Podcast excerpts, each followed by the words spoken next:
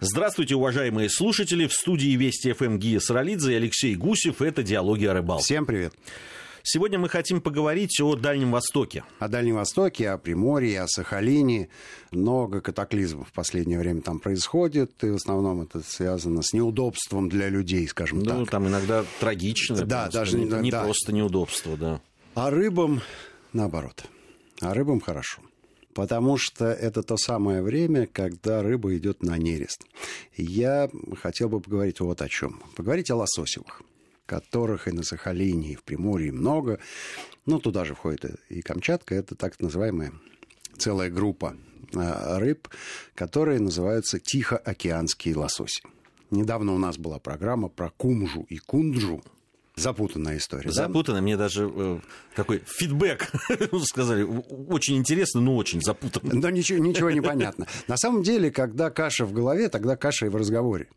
А поскольку мы пользуемся э, знаниями ученых, то есть не своими. Про свои-то знания я легко могу сказать, но являются ли они фундаментальными и основательными, у меня да, есть большие сомнения, и не буду на них настаивать.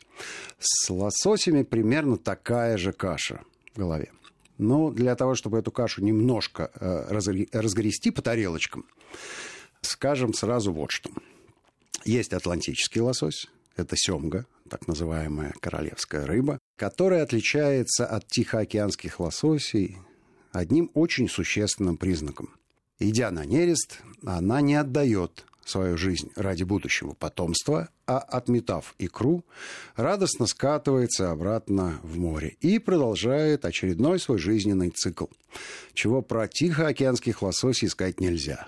У них принципиально иначе устроено вся их жизнь, и отметав икру, они погибают.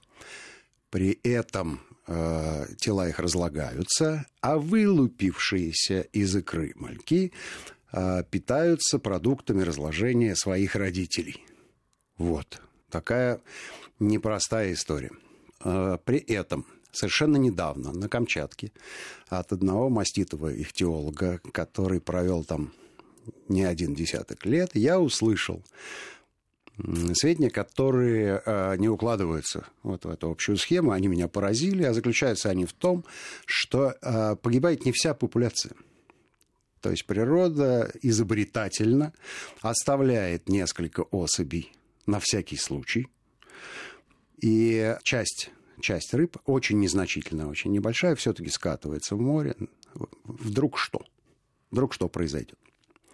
Вот, собственно, а, основное да, отличие лосося атлантический э, от тихоокеанских, а от тихоокеанских лососей довольно много всяких разновидностей. А время, в которое мы встречаемся и разговариваем об этом, это как раз то самое время, когда на нерест идет кита и горбуша. И вот что удивительно, рыбы-то разные, как выясняется, а, и довольно сильно отличаются. Я не говорю про, про внешний вид.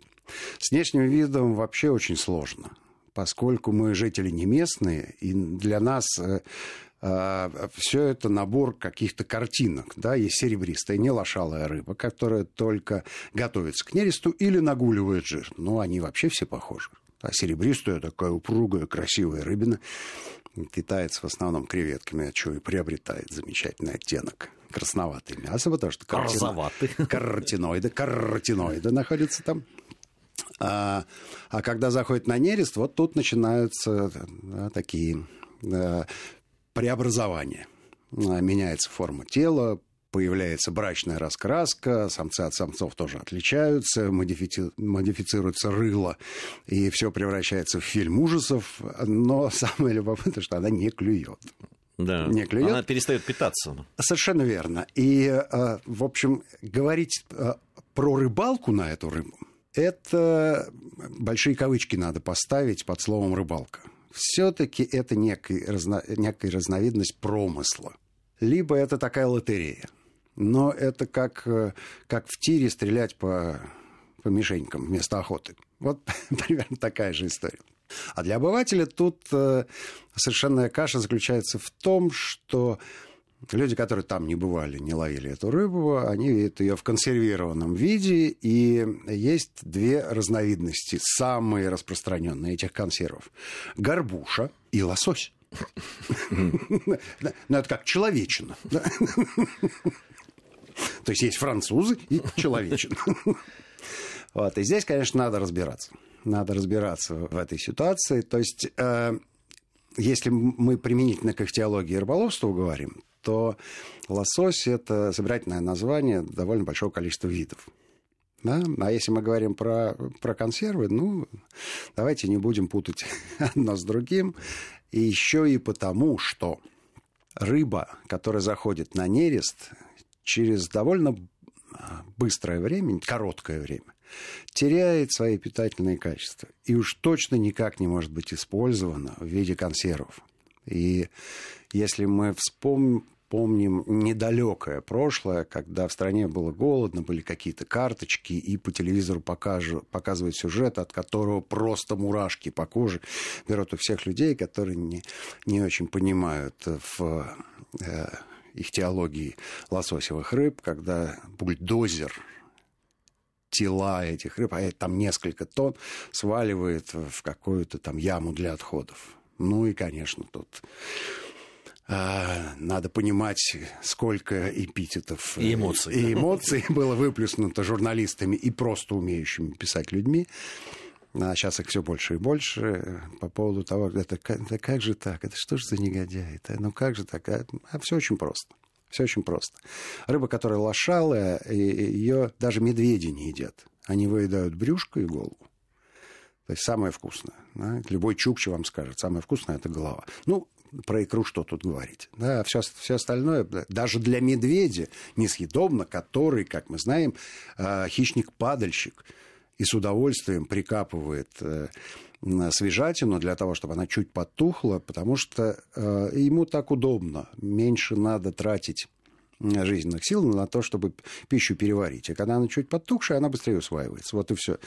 А, и для него, у него же нет этических каких-то да, фантазий в голове, и общественное мнение на него не дает. Ну что тухлятину ешь? С другой стороны, мы же едим потухший сыр. Вряд ли потому, что он быстро усваивается, просто нам кто-то сказал, что это модно. Ну, зажал нос и ешь. Как-то так. Мне Сейчас повезло. Ты обидел сыроедов. Почему?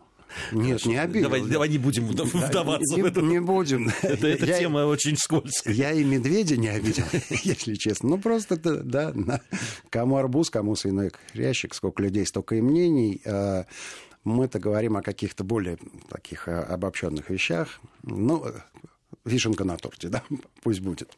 Я пробовал. Я пробовал э, лошалую рыбу. Я не могу сказать, что она несъедобная.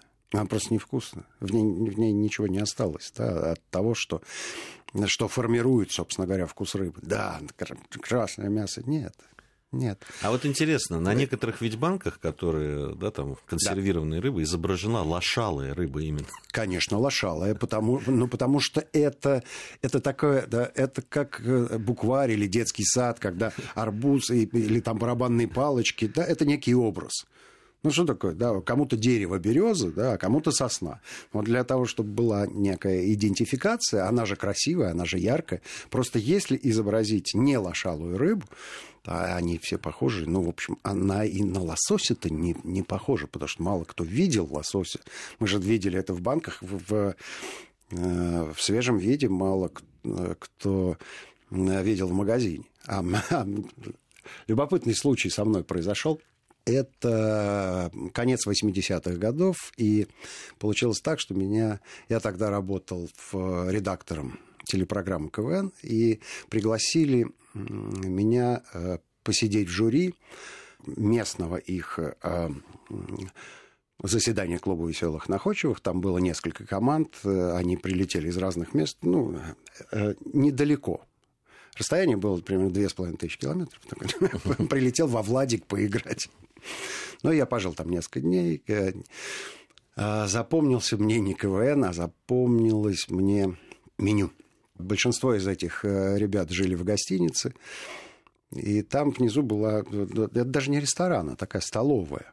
Ну, время, время было вот, ну, что, 89-й год, что там от перестройки 5 лет прошло, поэтому еще все было такое, да, даже не постсоветское, а просто советское. Советское, но на излете, вот громадная столовая, И, и все блюда, которые там подавали, они были из красной рыбы, из лосося суп из лосося, второй из лосося, компот из лосося, булочка с лососятиной, вот все, да, какой-то там крем-суп.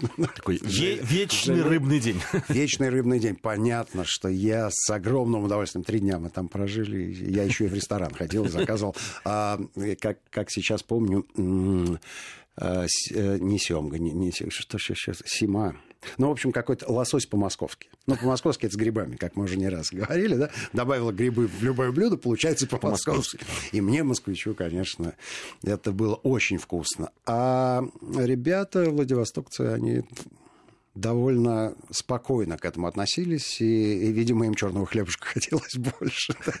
Но опять это икра. Вот прямая иллюстрация. Много там рыбы.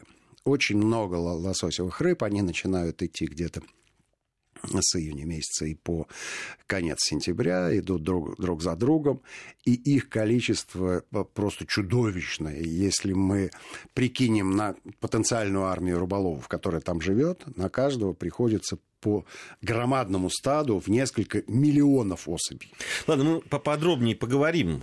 Посчитаем, э, сколько миллионов. Сколько, сколько...